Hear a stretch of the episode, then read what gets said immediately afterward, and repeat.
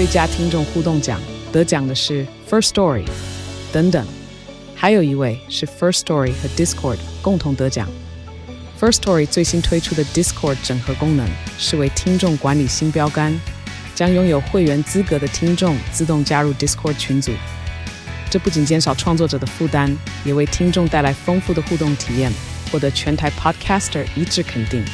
体验这个惊人的功能，立刻点击叙述栏链接，让你与听众互动更上层楼。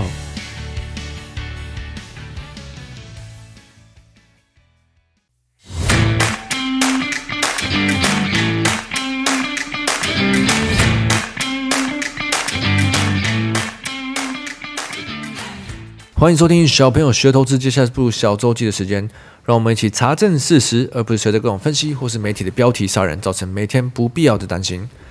今天中午跟一个朋友聚餐哦，一个高中就认识的老朋友，我们两个人就喝掉了一支白酒，所以现在是属于呃感觉还不错的状态。就像我跟爱的人初期的时候很喜欢喝酒玩露营，现在是比较少了。那我真的是觉得呃，可能大概进入我这个年纪，在三十五岁左右，特别有感觉的就是。现在真的很不喜欢凑热闹，很不喜欢人群多的地方。以前年轻的时候，可能很喜欢周末的时候出去一些喝酒聚会啊，或者是跨年的时候去那种很多人的地方。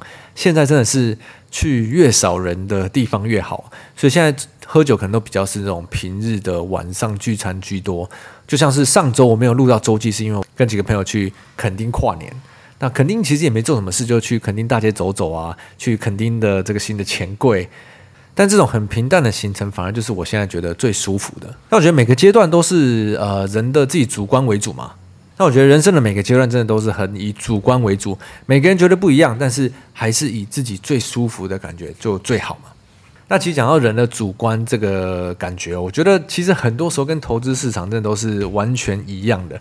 就像我这周陪我女朋友去吃了一个在热狗店附近赤峰街那边一个牡蛎拉面。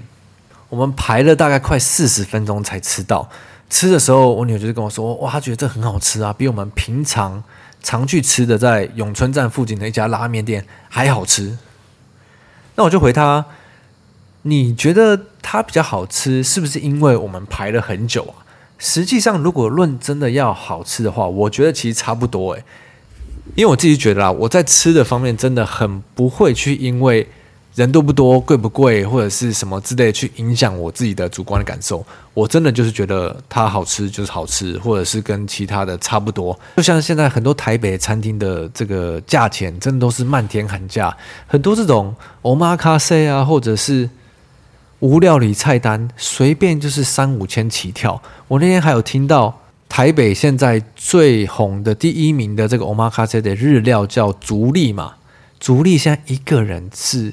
一万六诶，我真的都不太懂这些这么贵到底是在吃什么。因为对我来说，可能个人两千三千以上，我真的就有点分不出来这个差别了。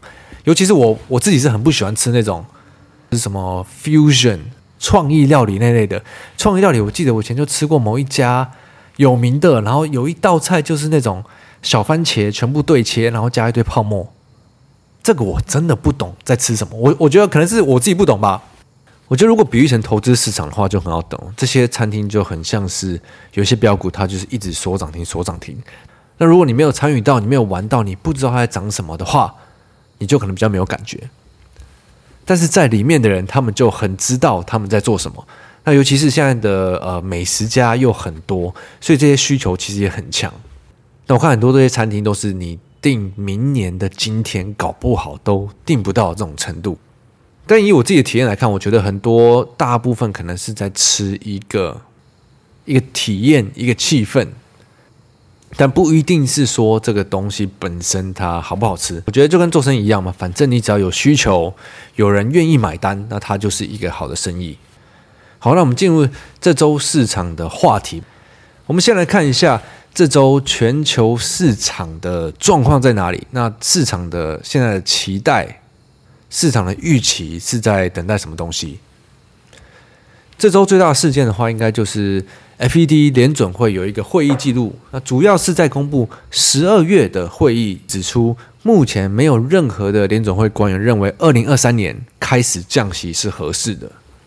那目前的话，FED 正在放缓他们升息的步调嘛，十二月升息的幅度缩小到两码。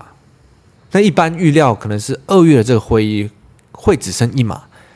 那现在市场关注的问题就是升息什么时候才会停止？但我们去年看了一整年，其实我觉得很明显，就是市场一直都是偏乐观的，希望说啊，接下来不会升太多啊，接下来应该要升完了。现在在看的是市场在看什么时候要开始降息。对，虽然联总会说二零二三年不适合降息，可是很多分析师或者是一些财经专家就觉得今年应该还是可能第三季就会开始降息，因为联总会去年已经没有照着他们讲的，一直很猛烈式的每次升三码三码这样升，所以今年他们讲的话也不能信。所以我觉得从去年以来，其实市场都一一直想要偏乐观的去看事情，但是去年就是一直不如预期嘛。其实很明显哦，从去年下半年开始，我们就看得出每一次联总会的会议，鲍威尔出来谈话，都试着在降低金融圈的预期。去年就是因为常常大幅的不如预期，所以市场才会崩跌。如果今年预期不要自己跑得太高，因为就像我常讲，我很我自己本身是很怕。金融圈擅自把预期调得太乐观，但是实际上没有任何的官方证据可以指向这么乐观的说法。所以每当真的实际的东西公布出来的时候，这种不如预期的力道真的是最可怕的。那现在市场普遍的认为，今年的美国经济会衰退，那基本上就代表呃全世界的经济可能会相对比较不好。那因为持续的不好，所以到下半年可能就要开始降息了。那我自己是觉得这真的是言之过早，反正我们看到什么做什么，去预测太多的事情真的没什么意义哦。尤其是像一月以来公布的一些数据，又显示的哦，美国的就业市场还是很强啊，很多地方缺工，所以失业率相对的没有像大家预期的这么高，不像联总会要达到的程度。可是那天我刚好跟凯瑞在聊天的时候，他就突然提到一句：美国现在到处很多地方都在缺工，会不会只是因为？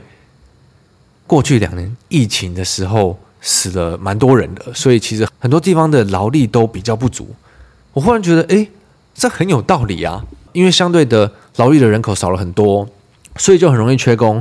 那缺工的状态就代表现在比较愿意出来找工作的人就都比较找到工作，所以失业率相对的就不会这么差。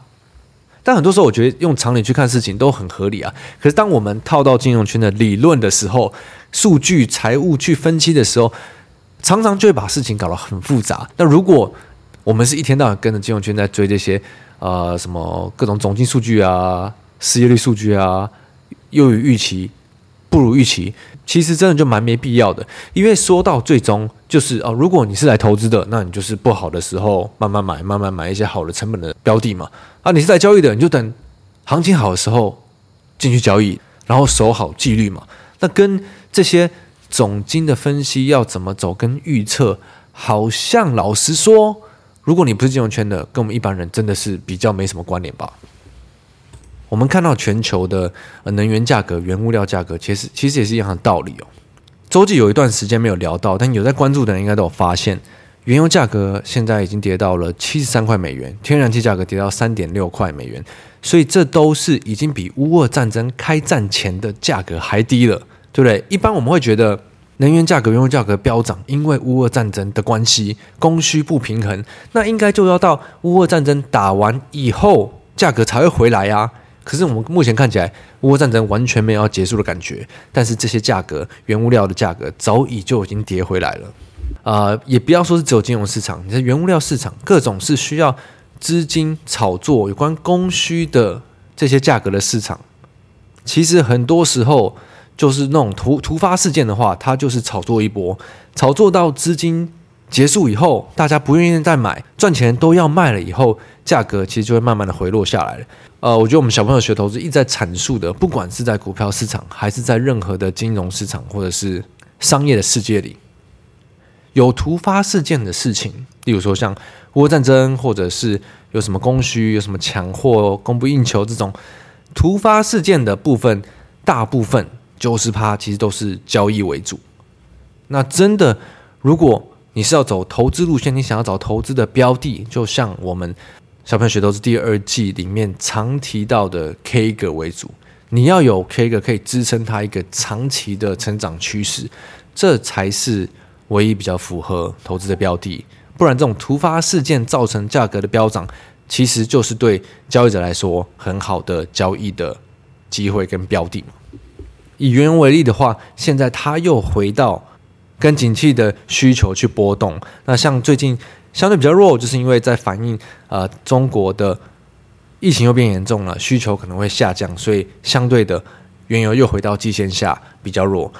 所以如果你把呃景呃原油跟景气当做一个圣杯的话，对，因为一般来讲，其实正常的状态，原油就是季线下，常常就是因为相对的景气的需求比较不好，季线上就是景气的需求好。但是遇到突发事件，例如说像乌战争，例如说像一九八零年代的石油危机，它就会来一个没有办法预测的黑天鹅事件的走法。所以，如果你有比较正确的商业金融逻辑的话，你就知道，当这种事发生的时候，它是黑天鹅，它跟一般的波动不一样，你比较知道怎么样去应对它。那你要选择避开它，还是你要选择去交易它，就是自己的选择嘛。那不像我们比较常看到，是很多人可能就把一件事当成圣杯。那当突发事件发生的时候，他们就觉得，哎呀，这个圣杯不准啊，不不可用啊。那我还是去找下一个圣杯好了。这我觉得这是我们最常看到的一般人的案例哦。哦，讲到这个大陆的疫情哦，中国的疫情真的是蛮屌的。他们现在已经停止公布了这个确诊的人数。那这个礼拜讲的比较多的，就是中国公布了过去一个月死亡人数只有二十五人。那现在是连 WHO 跟一些国际上的专家都非常不相信这个数字哦。我今天中午吃饭，这个朋友才跟我分享过，因为他们家是一个电子厂，在中国也是有厂的。他们在中国的厂的员工是七百人，然后现在有三百多人确诊，所以大概占了一半左右的人数。那我看一下。最近新闻呢，很多自己大陆的专家评估，可能有五到六亿人有确诊。这个感染率哦，二十天的感染率已经超过了全球所有国家三年的感染率。我觉得中国真的是一个某种程度上真的是非常屌的国家。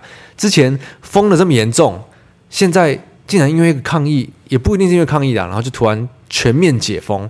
那我听朋友说，他们很多厂里面的。员工也不知道是不是确诊，因为他们现在把所有的 PCR 的这个站全部都撤掉，所以很多人也搞不清自己到底是感冒还是确诊。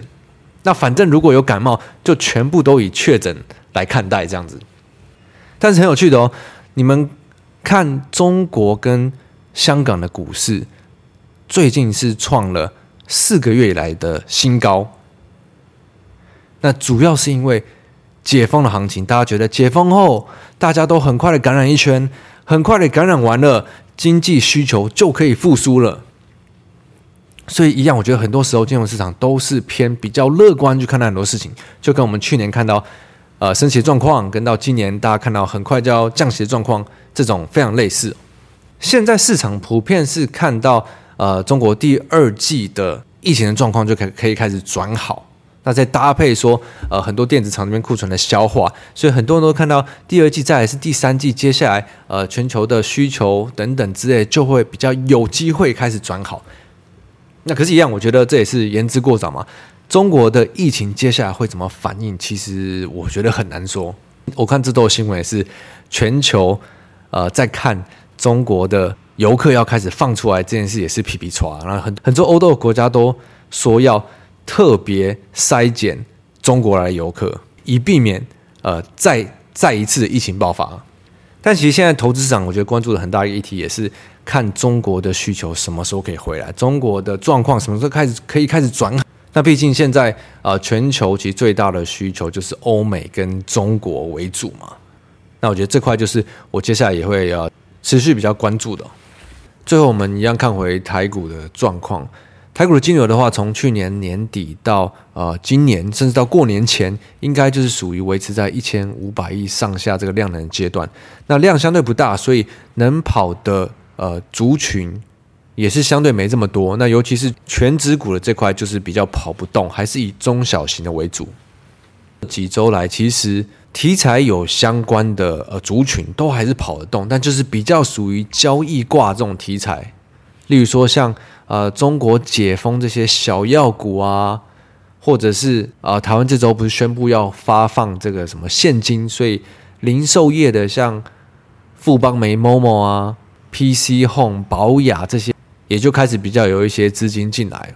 还有其中几天有跑一些像是这种观光类、饭店类的啊，像是云品啊、晶华啊这种，我自己是比较看不太懂啦。不过我觉得现在市场的状况就是，你只要有一个题材愿意有人点火的，那大家可能就会比较愿意去炒这些题材。那当然，如果你自己是比较愿意去交易这种题材的，就记得手脚要快，绝对不要呃想这个时候拿来放长的，或者是拿来放投资之类的。可能交易的周期就是抓个呃。几天到一周，我觉得应该就很很很了不起了吧。那另一个我觉得这周比较有趣的就是，我们又看到了这个越烂越喷的状态，很多这些驱动 IC 设计啊、砷化镓相关的，他们状况真的不怎么样。但是我们可以看到，应该是哦，最坏的已经过去了。就像最近最常在谈的电子这块，就是库存已经在消化了。不像去年底是哦，库存还在累积，那库存慢慢在消化，相对的我们就看到哎，股价开始比较有起色。那这种就是那 p t c 上最盛传的越烂越喷嘛。其实去年有一段时间这样，所以相对行情比较不好或是量能比较低的时候，你会可以看到市场的资金比较愿意去找那种低基期呀、那可能它没有更多的利空要出来了。近期最经典的应该就是我们十一月初的周记有提到的义隆电，不知道大家记不记得？那 IC 设计厂义隆电，我记得在十一月四号吧，公布了一个他们要赔钱解约，因为他们为了要加速去化库存啊，减少铜片，反正就是状况很不好。然后当天股价就创了一个新低，我记得那时候可能是七十四五块吧，然后当天就拉起来了。那我们再回去看到今天的状态，它已经九十四五块了。这至少也有三成的涨幅诶，那你要说它的状况好吗？绝对不是啊，就看起来数字什么之类的都不太行。但它就是现在我们最常讲，但它其实我们现在最常讲，它在消化库存的阶段，最坏的过去，最坏的状况已过了。呃，这周的很多 IC 相关的设计厂，像什么天域啊这种相关的，呃，也烂一段时间了，主要就是在涨这些。那很多人会以为说，诶，这些他们呃不好，越烂越喷，到底有什么好喷的？可是我们以法人外资的角度去看，很多这些呃法人的周期，他们都是相对长嘛。那你周期长的操作方式，你当然是在它不好的时候，价格低的时候，便宜的时候去买它嘛。那所以最终又是讲到，对，不管你是哪一个周期的交易，还是你是在投资的，其实操作方式都不一样。那我们就要去理解这些原理背后的逻辑到底什么。那这是我们第二季一直在跟大家分享的。好的，台湾的部分，呃，我觉得。过年前特别要注意的，应该就是呃下周一月十二，台积电会开法说会。那每一次台积法说都是台湾法说里面最大的盛会嘛。那上一次台积电是下修接下来的展望，那现在大家都觉得台积电今年的营收比较难成长，那接下来可能第一季、第二季的展望也不太会好。那可这也是已知的事实的，我们就看下周的。台积电会怎么讲？那就是在下周的周记再跟大家 update 喽。OK，那要祝大家呃周末愉快，Happy Weekend！我是布鲁，我们下周见，拜拜。